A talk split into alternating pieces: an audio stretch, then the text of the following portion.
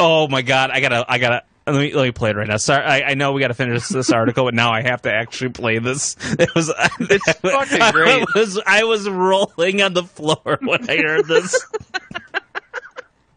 They say He can actually there's sing. a Oh. secret slur. Wait, what was that? They He can actually say, sing. Okay, I'm gonna play this now. They say that there's a secret slur that starts with N and it ends with er, but you never got banned from Twitter, did you? Well, it goes like this: the N, the I, the double G, the E, oh my, the hardest R completes the N-word tower. Say the N-word. Say the N word. Say the N word.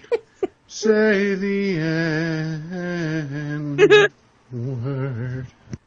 You know, I'll have I'll have you know that whenever I heard that the first time, I was list like I heard that song playing in my mind while like visualizing scenes from the movie Shrek.